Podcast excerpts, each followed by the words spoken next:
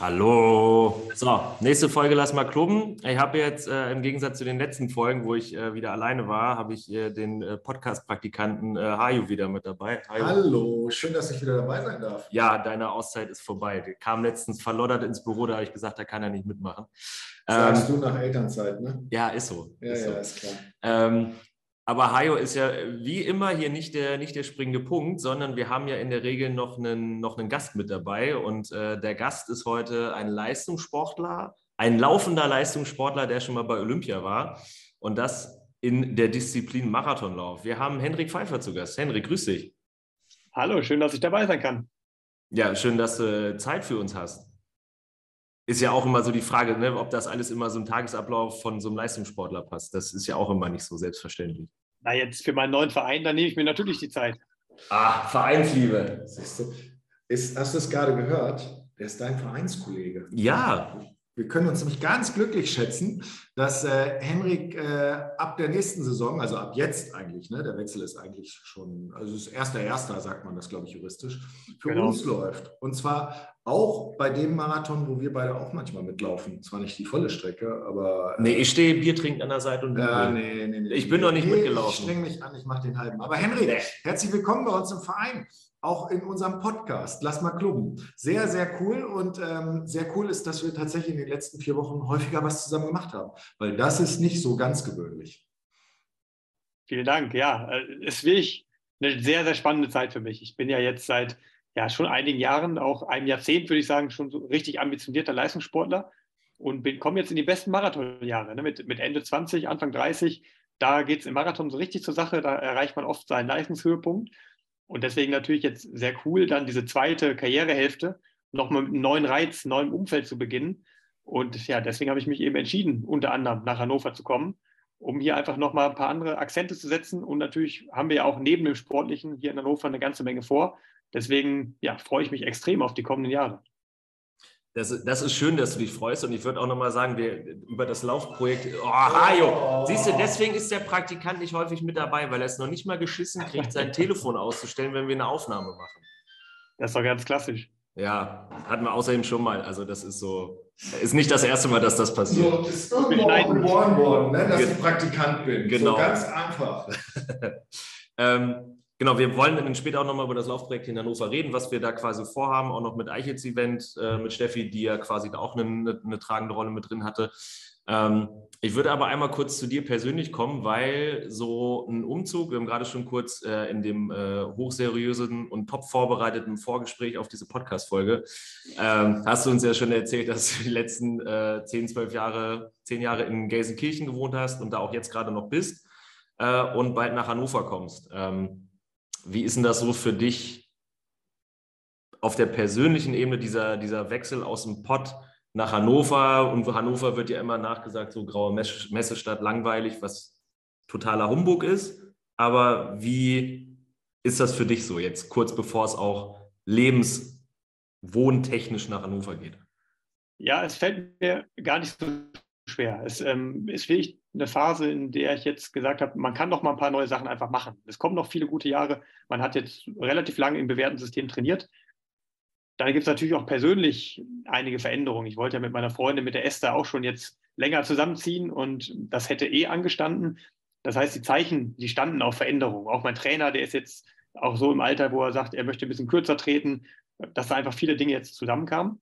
Und deswegen habe ich eh schon ähm, so ein bisschen angefangen, die Augen aufzuhalten, ob man was Cooles Neues findet, ein cooles Projekt findet. Und für mich persönlich deswegen gar kein großes Problem. Es ist auch ganz cool, dass in Wattenscheid jetzt gerade eh ne, in meinem alten Verein so ein bisschen Umstellung stattfindet, weil da das Stadion nochmal ähm, ja, richtig schön neu gebaut wird, wodurch aber dann auch der Fokus des Vereins sich nochmal mehr auf die Bahn- und Wurfwettbewerbe legt. Ne, Marathon als Straßenläufer ist man so ein bisschen da immer raus. Also es war eine sehr günstige Situation, dass man einfach sagt, jetzt können wir mal was Neues probieren. Und es ist auch schon so, dass Gelsenkirchen jetzt nicht die schönste Stadt ist, in der man sein kann. Das ist, glaube ich, sogar die, die ärmste. Es ist die ärmste, die ärmste Stadt Deutschlands. Also ich glaube, das äh, Durchschnittseinkommen ist nirgendwo so gering wie hier, habe ich mal irgendwo gelesen in der Statistik. Und man merkt das auch so an einigen Ecken. Ne? Also es ist schon wirklich nicht ganz einfach. Ähm, es hat auch seinen Charme hier im Pott.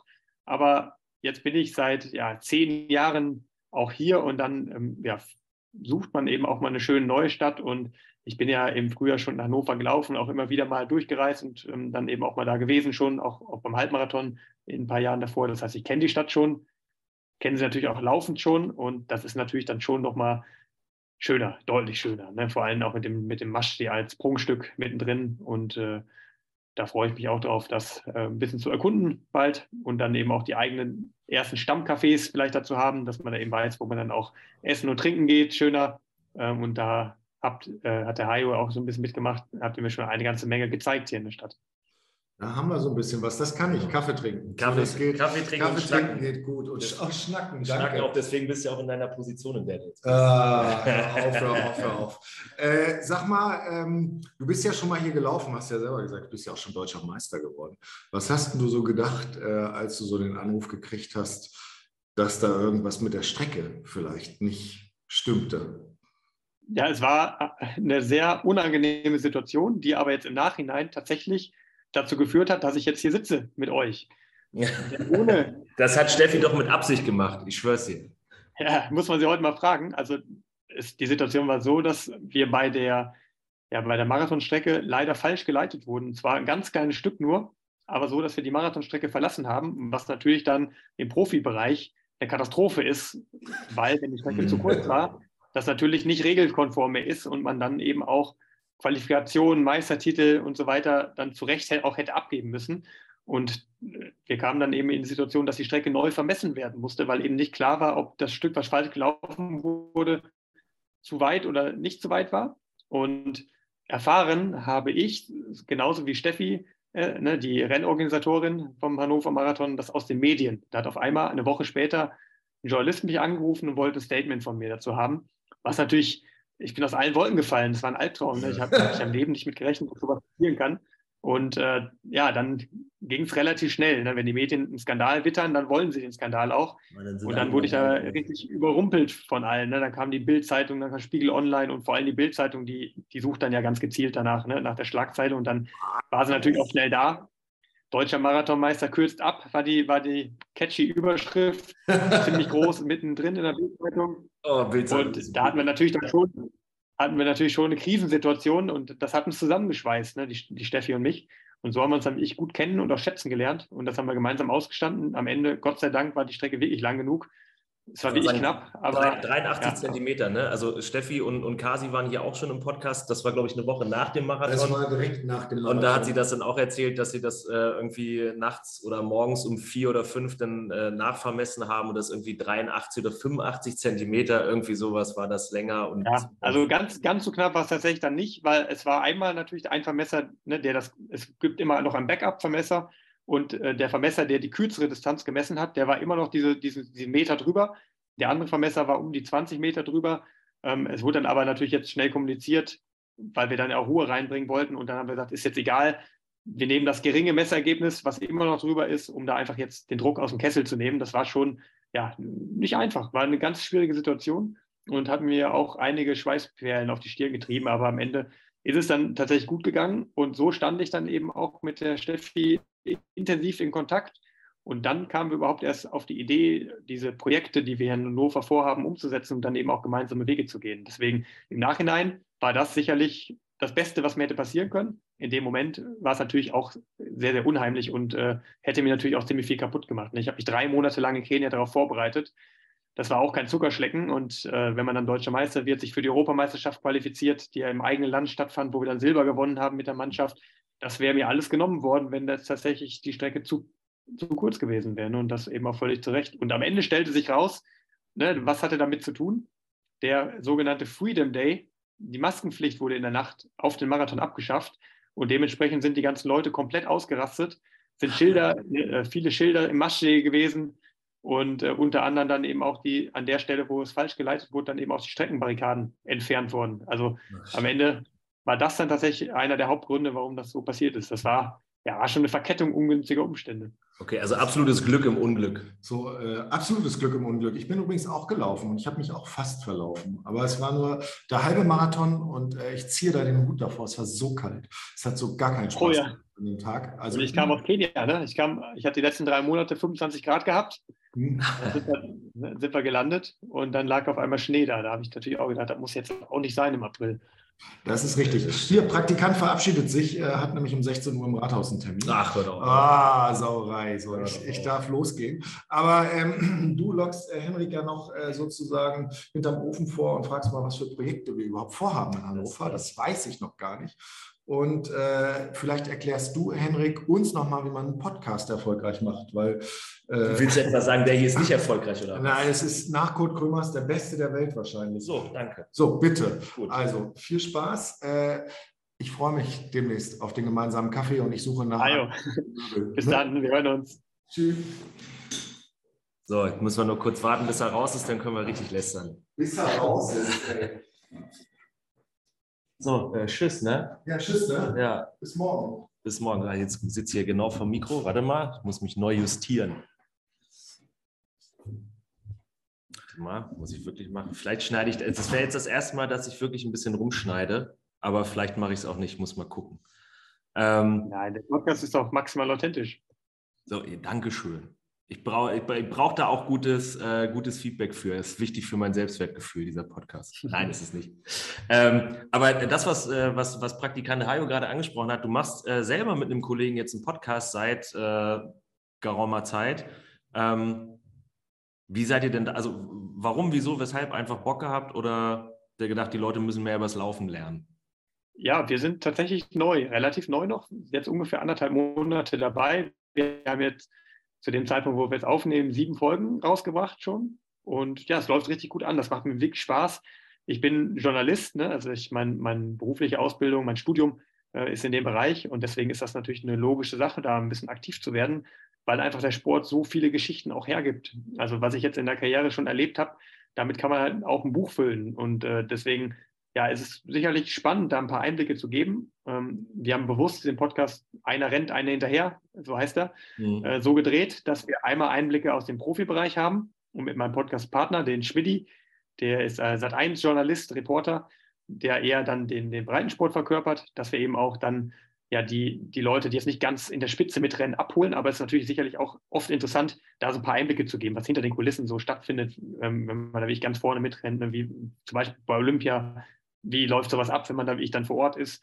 Aber gleichzeitig haben wir da eben auch einen Schmidti, der auch gerne mal da an der, an der Kölschsteke ist und, äh, ne, da auch mal fünf Grad sein lässt. Und äh, die Mischung, die gefällt uns sehr, sehr gut. Und deswegen wollten wir da einfach mal starten und ähm, ja, einfach ähm, ja, gewisse Prise Humor, äh, das Thema Laufen äh, den, den Leuten näher bringen. Und bisher haben wir da echt ganz cooles Feedback bekommen. Der Podcast wächst und wächst, wie verrückt. Und deswegen machen wir da auf jeden Fall weiter und äh, es macht, macht wirklich Spaß. Henry, du darfst jetzt auch übrigens nur Schleichwerbung für deinen eigenen Podcast hier in diesem Podcast machen, weil du jetzt TK Hala bist. Ne? Ansonsten, wenn du das nicht wärst, hätte ich dich direkt gecuttet. Kann ich verstehen. Nein, aber ist okay. Ähm, Leistungssport und Breitensport in dem Podcast hast du gerade angesprochen. Für mich nochmal eine Frage, wann und wie hast du gemerkt, dass Laufen, dass du so gut im lange Laufen bist, dass das eine, eine Leistungssportkarriere bringen kann. Also ich bin zum Beispiel, also bin auch nur Breitensportler, aber bei mir muss immer ein Ball mit dabei sein. Ich gehe auch gerne mal laufen, aber ich verstehe nicht, wie man, also wo dieser Punkt kommt, so, nee, jetzt Marathon laufen doch wäre super, mache ich. Und dann bin ich noch gut da drin und das kann Profisport werden. Wie, wie kommt man dahin? Das ist ein fließender Übergang. Ne? Das ist nicht der eine Tag, wo du sagst, okay, jetzt mache ich das. Und bei mir war auch der Ball im Spiel. Würde sich wundern. Ich habe nämlich mit dem Laufen begonnen, um im Fußball besser zu werden. Das war meine eigene Motivation damals, äh, weil ich zu dem Zeitpunkt eher noch technisch besser war als läuferisch und da so ein Defizit hatte. Und, deswegen, und dann eben auch äh, in Aussicht hatte, dass einige meiner Teamkollegen oder auch ich äh, eine, eine Chance hatten, nach Schalke zum Profitraining, äh, zum, zum, zum Nachwuchssichtungstraining zu gehen ne? und da eben die Chance auf eine Profikarriere möglicherweise zu haben. Das hat mich damals sehr motiviert. Deswegen habe ich gesagt, komm, jetzt arbeite ich auch noch an, an dieser Schraube, am Läuferischen. Und dann habe ich aber relativ schnell gemerkt, dass mir es einfach mehr Spaß macht und dass ich da äh, ja, mich wohler fühle. Und dann habe ich relativ schnell auch den Cut gemacht und bin dann gewechselt zum Laufen. Und dann kann man nicht genau sagen, ab wann man jetzt wie ich professionell das macht. Ich war dann mal bei einer Kreismeisterschaft erst dabei, dann bei einer Nordrhein-Meisterschaft, also Verbandsebene. Mhm. Und dann wächst man so langsam da rein. Und dann hat, hatte ich so nach ja, zweieinhalb Jahren das erste Mal meine, meine erste deutsche Meisterschaft. Die war dann tatsächlich auch bei dem Verein, wo ich gestartet bin mit dem Laufen. Und ja, da würde ich schon sagen, ab dann hat man schon so ein bisschen drauf geschaut. Ne? Jetzt ist man auf einmal bei deutschen Meisterschaften dabei. Dann kam auch relativ schnell die erste Teilnahme in der Nationalmannschaft, Nachwuchs bei einer Crosslauf-Europameisterschaft. Und dann gewinnt das zunehmend an Dynamik. Aber da, auch da war jetzt noch nicht davon zu träumen, dass man es mal zu Olympia schafft. Ne? Das war schon relativ unwahrscheinlich immer noch. Aber man macht dann immer einen Schritt nach dem nächsten und plötzlich ist man dann da an der Schwelle. Okay, also, also ganz organisch gewachsen und ne, also das jetzt nicht so kommen, so wie du ja gerade beim Fußball schon sagst, komm, jetzt äh, ne, kriegst du die Chance vom Probetraining, kommst zu uns und dann ist da irgendwie schon so die halbe Miete gemacht, sondern wirklich peu à peu erarbeiten und gucken, dass ja. Man da irgendwie hinkommt. Ähm, du hast gerade Olympia schon einmal angesprochen. Ähm, möchte da natürlich auch gleich nochmal drauf eingehen, aber trotzdem gab es ja auch mit den Olympischen Spielen davor für dich eher eine, kann man durchaus so sagen, eine beschissene Situation. Du hattest die Olympia-Quali-Norm geschafft und konntest dann aber nicht antreten wegen Verletzung. Ja. Wie scheiße war das? Ja, war, es war super traurig natürlich, weil. Du darfst ruhig schon sagen. Das ja, ist trotzdem das, für Kinder noch geeignet. das darfst du. Das war eine riesen, riesen äh, Überraschung, dass ich mich qualifiziert habe da zu dem Zeitpunkt. Ich war damals 23, also noch total jung, vor allem für Marathonlauf, ne, wo man ja eigentlich erst Mitte 20, Ende 20 sich hin orientiert. Und ich habe in dem Jahr gesagt, ach komm, ich probiere es halt einfach mal. Ich wollte eigentlich erst ein bisschen später mit Marathonlaufen beginnen, aber habe einfach gesagt, ja, jetzt ist ein olympisches Jahr. Wenn ich jetzt nächstes Jahr auf einmal so schnell renne, dann würde ich mich riesig ärgern, warum habe ich es nicht ein Jahr vorher schon probiert. Und so habe ich einfach mal den Sprung ins kalte Wasser gewagt und habe mich dann vollkommen überraschend bei meinem ersten Marathon überhaupt direkt dafür qualifiziert. Ich wusste ja gar nicht, was nach 30 Kilometern passiert. Bin ich im Training vielleicht einmal gelaufen, so ein bisschen über 30. Aber ich wollte einfach mal schauen, so wie das ist, ähm, ob dieser Mythos tatsächlich so ist. Und dann war es halt wie ich absolut, absolute Sensation, dass das geklappt hat direkt. Ne? Und dann war ich natürlich da im siebten Himmel, aber relativ schnell wurde ich dann natürlich von der Realität wieder eingeholt, dass dann die, die Ferse zunehmend wehtat und dann musste ich eben Olympia absagen. Also ich hätte, wenn ich jetzt gewollt hätte, hinfahren können, aber ich war mir bewusst, dass ich da halt keine Leistung hätte abrufen können. Und dann habe ich da eben auch darauf verzichtet, weil wir eben noch einen weiteren Normerfüller hatten. Und ich konnte mich aber dann trotz der großen Trauer, die herrschte, ganz gut aus der Sache rausziehen. Einerseits, weil ich mir dann was anderes gesucht habe, ähm, was mich voranbringt in der Verletzungsphase, wo ich dann operiert wurde, indem ich mir einen, einen, sehr, sehr coolen Job als Werkstudent gesucht habe, der mich dann auch mehrere Jahre noch begleitet hat. War, war super gut für meine persönliche Entwicklung. Mhm. Aber gleichzeitig habe ich eben auch gesagt, niemand hat jemals damit gerechnet, dass du jetzt 2016 dich für Olympia qualifizierst. Ähm, das war einfach nur ein Bonus und eine riesen Überraschung und du hast gezeigt, dass du es kannst. Aber dein eigentliches Ziel war immer, nach Tokio zu kommen, also vier Jahre später. Und so konnte ich das dann eben auch im Kopf ganz gut verarbeiten, weil ich gesagt habe, das jetzt war völlig überraschend, aber ich habe ich hab schon drauf. Aber mein eigentliches Ziel bleibt bestehen, das ist nach Tokio zu kommen. Und so habe ich dann eben ja, auf, auf diese positiven Gedanken gesetzt, obwohl es natürlich auch schon sehr bitter war, ne, wenn man da den Koffer mit den Olympiaklamotten schon bekommen hat, ne, alles, mhm. alles da. Und äh, dann eben den Koffer da jetzt im Keller vergammeln lassen muss, gefühlt. Ähm, ja. Okay, aber also das ist ja auch schon nochmal ein Paradebeispiel für ne, äh, Niederlagen in Anführungszeichen oder, oder Probleme, Hindernisse im Leistungssport und wie, wie gehe ich damit um, ohne dass das jetzt irgendwie so einen Karriereknick gibt. Und das hast du ja, um das mal gelinde gesagt äh, zu sagen, ganz gut hinbekommen. Also du bist denn ja auch nach Tokio gefahren. So. Genau, das hat funktioniert. Auch das war nochmal eine dramatische Reise dahin, weil dann der Corona noch kam. Ja. Und, und da ja auch erstmal wie es aussah, als würde das doch nicht stattfinden, obwohl man sich schon qualifiziert hat.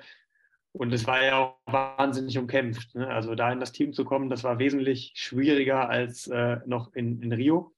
Und deswegen war ich da extrem glücklich, als ich dann da auch in Tokio im Ziel angekommen bin. Und das würde ich sagen, hatte ich den, den Gedankengang, egal was mir jetzt passiert, wenn ich jetzt morgen umgefahren werde vom Auto und nicht mehr laufen kann, war es auf jeden Fall eine erfüllte Karriere. Und das war eine sehr, sehr schöne Sache, ne, dass man das so sagen kann, obwohl ich natürlich jetzt immer noch viele coole Ziele offen habe, die ich erreichen möchte. Aber es gibt, gibt dir eine gewisse Gelassenheit, ne, dass du da warst und dass die Karriere damit schon ziemlich weit gekrönt wurde.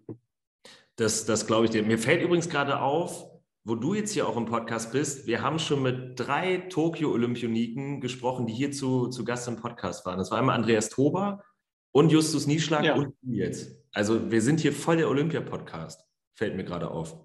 Und, ja, ja, der TKH, der ist, der ist, den sollte man nicht unterschätzen. So, so nur Breitensport ist das gar nicht. Wir haben, wir haben auch in der Spitze jetzt einige Top-Leute. So sieht's aus. So sieht's aus. Ne? Also Nee, aber das fiel mir gerade noch auf und äh, das hatte aber auch übrigens, wo du das gerade so sagst, dass das so eine auch so eine Erleichterung war, dass man es jetzt mal zu, zu Olympia gepackt hat. Also als ich mit Justus Nieschlag gesprochen habe, das ist halt ein alter Schulfreund von mir. Ähm, ja. Da war das mit Rio auch irgendwie so eng ähm, und hat irgendwie nicht funktioniert. Und das jetzt dann nochmal nach Tokio zu schaffen, das abgehakt zu haben, wirklich mal über Olympia gewesen zu sein, ist schon irgendwie, ähm, ja, doch, doch sehr erleichternd. Ähm, ja, das ist das, wovon du als Kind träumst. Ne? Und das, das willst du erreichen. Und wenn dir das gelingt, dann ist das natürlich ein unbeschreibliches Gefühl. Was war denn so bei Olympia in Tokio dein geilster Moment? Also äh, jetzt äh, fernab von der Lauf an sich und als Olympiateilnehmer da sein und deine Sportart und dein Land oder dein Land in deiner Sportart vertreten. Was war denn so an Olympia, wo du so dachtest, so, boah, krass, dass ich hier bin? Gab es da so? Ja, also, das war eine Sondersituation. Es gab den Moment, als ich im Ziel angekommen bin. Da wusste ich, jetzt hat diese endlose Reise, die dahin geführt hat, endlich das Ziel gefunden. So, das war eine unglaubliche Last, die da abgefallen ist, als ich da im Ziel angekommen bin. Äh, das Drumherum, das war natürlich, ne, muss man halt ehrlich sagen, das war nicht olympiawürdig. Das war wegen Corona ja. einfach kein, kein Olympia-Erlebnis, wie es wahrscheinlich in allen anderen Olympiafällen gewesen wäre.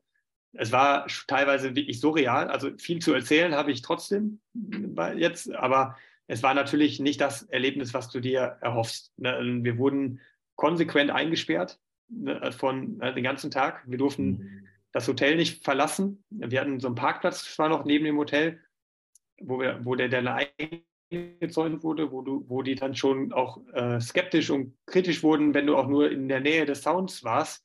Du hattest permanent einen Aufpasser hinter dir her, der geguckt hat, dass du ja nicht irgendwo dich äh, unbefugt bewegst. Also es war wirklich gefängnismäßig.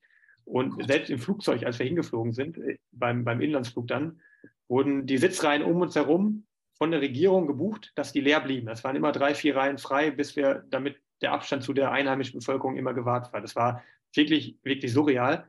Ich war nicht ein einziges Mal im Olympischen Dorf. Wir sind ja als Marathonläufer auf Hokkaido, auf die Nordinsel ausgelagert worden, wegen der zu erwartenden Hitze, die dann aber im, Nach im Nachhinein in Hokkaido genauso warm war wie in Tokio selbst. Ähm, also das hat nichts gebracht. Und die Tage im Hotel, es war tatsächlich so, wir hatten zwei Etagen, auf denen wir uns als deutsches Team bewegen durften. Der Rest des Hotels war für uns gesperrt.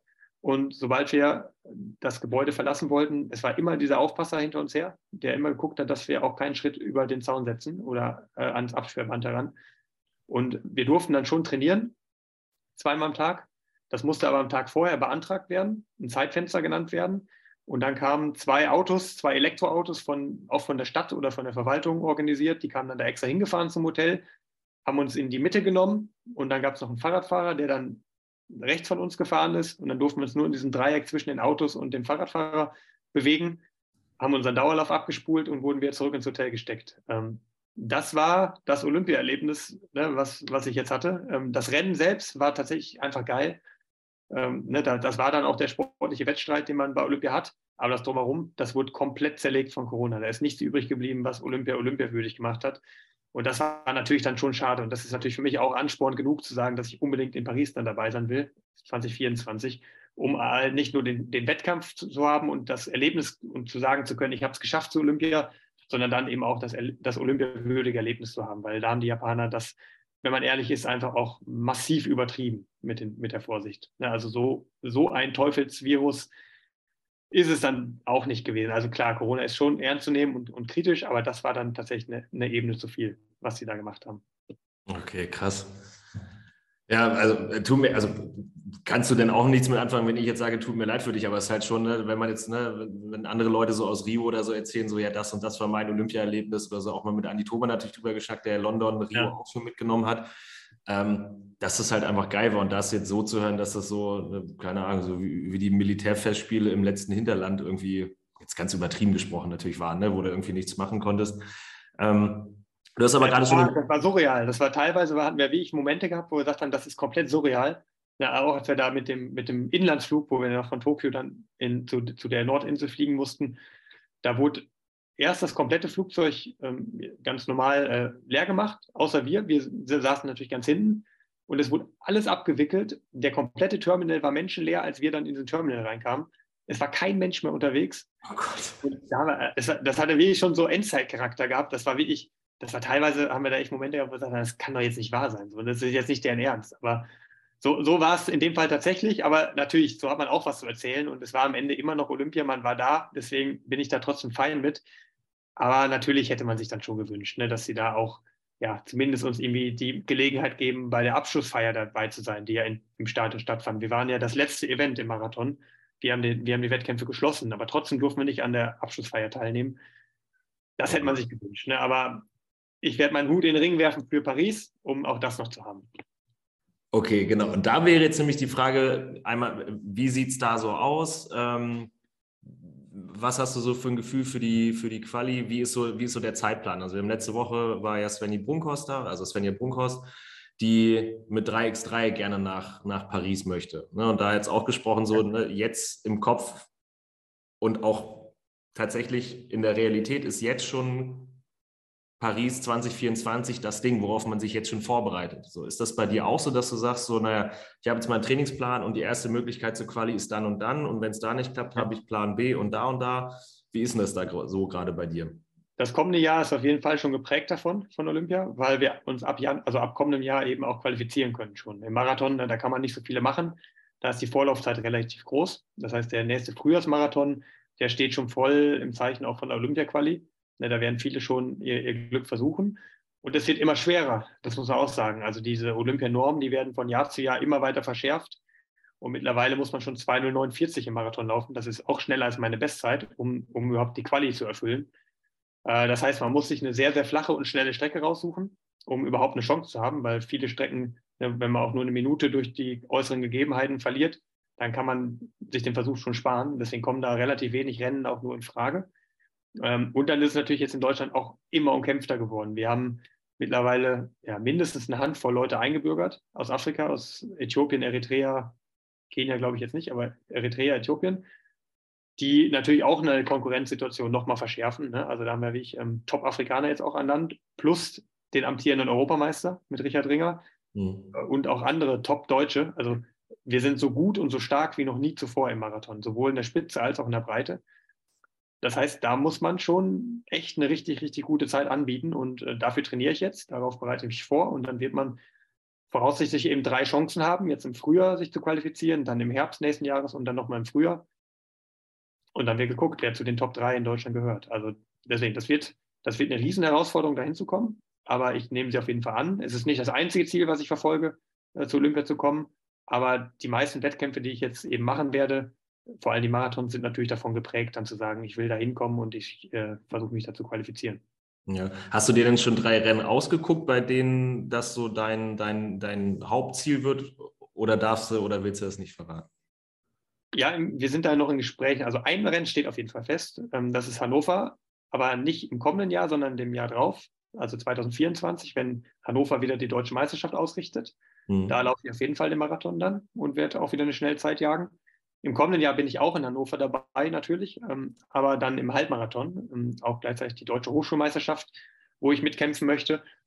Und dann schauen wir mal, es werden, wird mit hoher Wahrscheinlichkeit ein internationaler Marathon im Frühjahr. Da sind wir aber jetzt noch gerade in den Gesprächen ähm, und solange ich da jetzt noch kein grünes Licht habe, ähm, kann ich es noch nicht sagen, ne, weil es einfach selber ja. noch nicht ganz genau weiß. Aber ich will auf jeden Fall da ein hochklassiges internationales Rennen haben, ähm, auch irgendwo in, nicht unbedingt nur in Europa, vielleicht sogar in Amerika auch. Das äh, da schauen wir uns gerade um. Okay, denn also auf jeden Fall schon mal von mir oder hier auch vom, vom TKH, wir drücken dir natürlich alle Daumen, ähm, dass, dass du dir deinen, deinen zweiten Traum von Olympia dann auch mit hoffentlich dem Olympia-Feeling, was man sich so vorstellt, ähm, dass du das ja erreichst, quasi. Ja, vielen Dank. Und wenn wir irgendwas für dich tun können, also, äh, also die, äh, ich kann nicht, also um Maschsee kann ich äh, mit dir laufen, aber es ist sehr langsam. Ja, ähm, wir sind also, ja gerade dabei. Ne? Wir sind ja gerade dabei, Leute zu finden, die noch schneller um den Marschsee rennen können, als du sogar. Und äh, das ist ja, das, ist ja das, das Zweite, was, was jetzt hier in Hannover noch, noch äh, gerade eine wichtige Rolle spielt. So, ne? Einer, einerseits natürlich schon selber auch die Leistung zu bringen und sich sportlich weiterzuentwickeln für, für den TKH, für die Region Hannover. Gleichzeitig wollen wir natürlich äh, ein Team aufbauen hier vor Ort, was nicht nur ähm, TKH-Athleten sein sollen, sondern generell Hannoveraner Sportler oder auch Sportler, die nach Hannover kommen wollen. Und da sind wir gerade in ja, ziemlich weitgehenden Planungen, ähm, wie man das aufbaut. Ne? Das Vorbild so ein bisschen die kenianischen Trainingsgruppen oder auch die amerikanischen Trainingsgruppen, wo halt wirklich absolute Top-Leute alle zusammenkommen, unter einem Dach trainieren, gemeinsam sich gegenseitig stärker machen.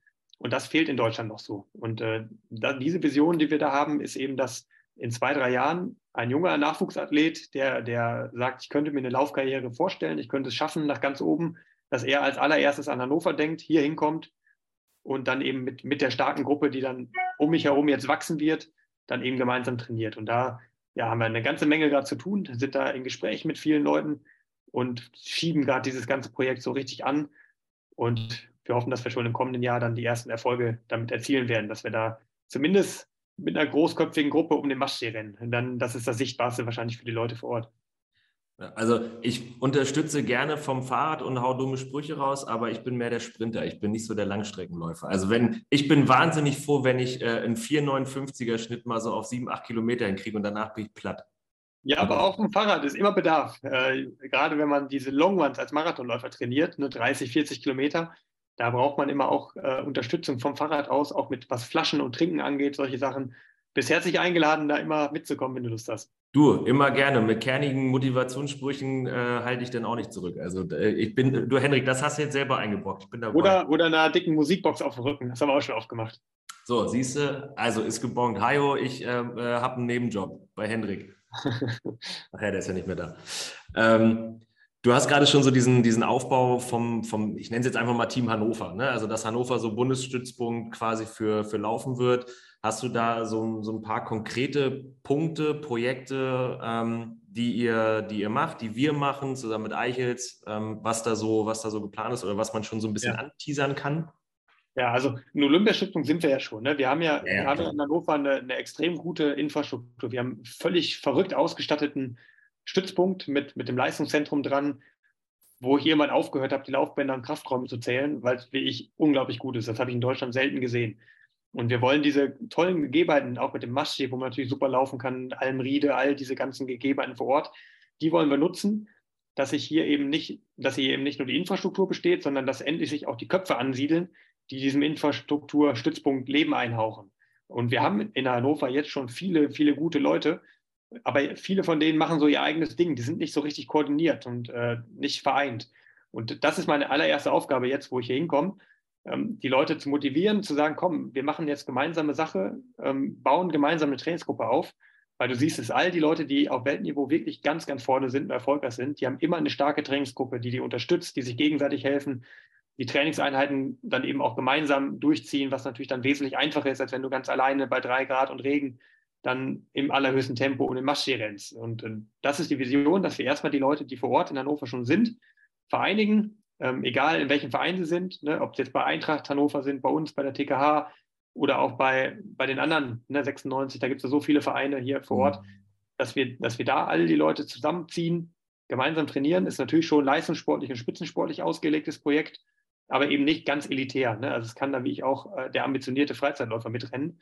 Und wenn wir diese Leute vereinigt haben, dann wollen wir im zweiten Schritt tatsächlich dann auch Talente nach Hannover ziehen auch, oder auch etablierte, gute ähm, Langstrecken, Marathon, Straßenläufer, die sich dann hier ansiedeln. Und denen wollen wir dann eben auch das Paket bieten, was sie brauchen, um sich auf den Sport zu konzentrieren, um eben den Sprung nach oben zu schaffen. Und da sind wir in Deutschland tatsächlich noch relativ weit hinterher. Da haben wir sowas noch nicht.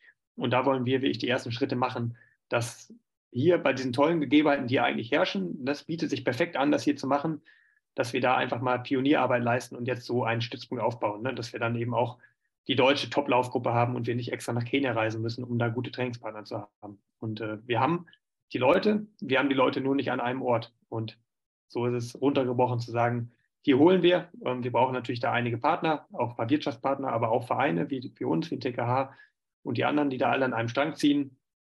Und da sind wir gerade dran. Das ist jetzt die Phase, dass wir da diese Strukturen schaffen und die Fördertöpfe füllen. Okay. Äh, lass dir, oder lassen wir das von Netflix oder so begleiten oder Disney, Disney Plus oder so? Ich habe äh, die, die Doku von der, der Zwei-Stunden-Mission mit Elliot Kipchoge mal auf Disney gesehen, war voll abgefahren. Können wir das auch hier machen? Habt ihr da Kontakte? Noch nicht, aber die kannst du gerne knüpfen. Äh, Netflix Deutschland, wir haben eine Wahnsinnsidee. Ähm, kommt mal rum. Es mal wird gucken. sich lohnen. Ja, vielleicht, vielleicht, vielleicht kennt ja irgendjemand irgendwen. Und dann wird das so ein Langzeitprojekt. Oder Schulsportwelten will, na, ist ja auch egal. Wir schweifen ab. Ähm, ich glaube, spätestens in, in einigen Monaten, Jahren führt eh kein Weg mehr dran vorbei. Dann werden die Leute auch von alleine auf das Projekt aufmerksam. Ne? Also wir, wir arbeiten wirklich daran, dass in, in zwei, drei, vier Jahren ein junger Athlet sagt, ich will was werden im Laufsport, ich will nach oben kommen und dann im allerersten Atemzug direkt natürlich an Hannover denkt. Das ist die Vision, wo wir hinwollen. Das ist eine sehr schöne Vision. Wie gesagt, da, da unterstützen wir sehr gerne. Jetzt, eigentlich hast du schon so ein bisschen meine, äh, die, die Vorabfrage, die ich eigentlich ganz gerne mal so zum Ende stelle, äh, hast du eigentlich schon vorweggenommen. Wo soll es wo soll's hingehen in, in 10, 15 Jahren? Ähm, trotzdem können wir es ja nochmal so ein bisschen splitten. Also ne, du kommst jetzt nach Hannover, es ist ein neuer Lebensabschnitt, neuer Stadt. Du musst dich natürlich dann auch erstmal so einleben. Ne? Das ist ja Manche brauchen dafür ein bisschen länger, bei manchen geht das ein bisschen, bisschen schneller. Aber was sind denn so, so, so deine persönlichen Ziele ähm, für die nächsten fünf bis zehn Jahre? Also sportlich auf jeden Fall ähm, die, die zweite Karrierehälfte so weiterzumachen, wie es jetzt lief. Ne? Also ich komme jetzt, habe ich gesagt, ich komme jetzt in die ersten allerbesten Jahre. Das heißt, auch meine Bestzeit, die will ich noch deutlich drücken auf deutlich unter 2,10. Das ist ja auch so eine Schallmauer, die man unbedingt mal knacken möchte. Ja, also ein 209 sieht ganz anders aus oder ein 208 als ein 210. Das ist so eine mhm. magische Schallmauer. Da werde ich dann arbeiten. Die soll hoffentlich auch schon im kommenden Jahr fallen. Und dann natürlich die Teilnahme bei Olympia würde ich mir gerne noch verwirklichen. Ich habe aber auch noch Ziele, die Marathon-Klassiker zu laufen, diese ganz großen Dinger wie New York. Also New York bin ich jetzt schon gelaufen, aber noch nicht eher so als Lauftourist, sondern auch richtig zu laufen im Elitefeld. Boston ist sicherlich ein Rennen, was ich unbedingt mal machen möchte. Und dann eben mich da auch äh, ja, zu verwirklichen, vielleicht auch meinen deutschen Meistertitel zu verteidigen ne, in Hannover 2024, äh, auf jeden Fall auch ein Ziel. Und ja, persönlich natürlich dann, wenn es gut läuft, eben dieses erfolgreiche Projekt, ne, die erfolgreichen Strukturen zu hinterlassen, dass eben ja hoffentlich auch in fünf oder zehn Jahren auch für, für die jungen Athleten sich da diese Perspektive weiterhin bietet. Ne? Also die sollen natürlich auch weiter bestehen bleiben auch wenn ich dann irgendwann nicht mehr aktiv sein werde. Aber ich sehe mich schon noch einige Jahre das machen, viele Jahre das machen. So acht, neun Jahre habe ich auf jeden Fall noch, wenn man sich jetzt nicht schwer verletzen sollte.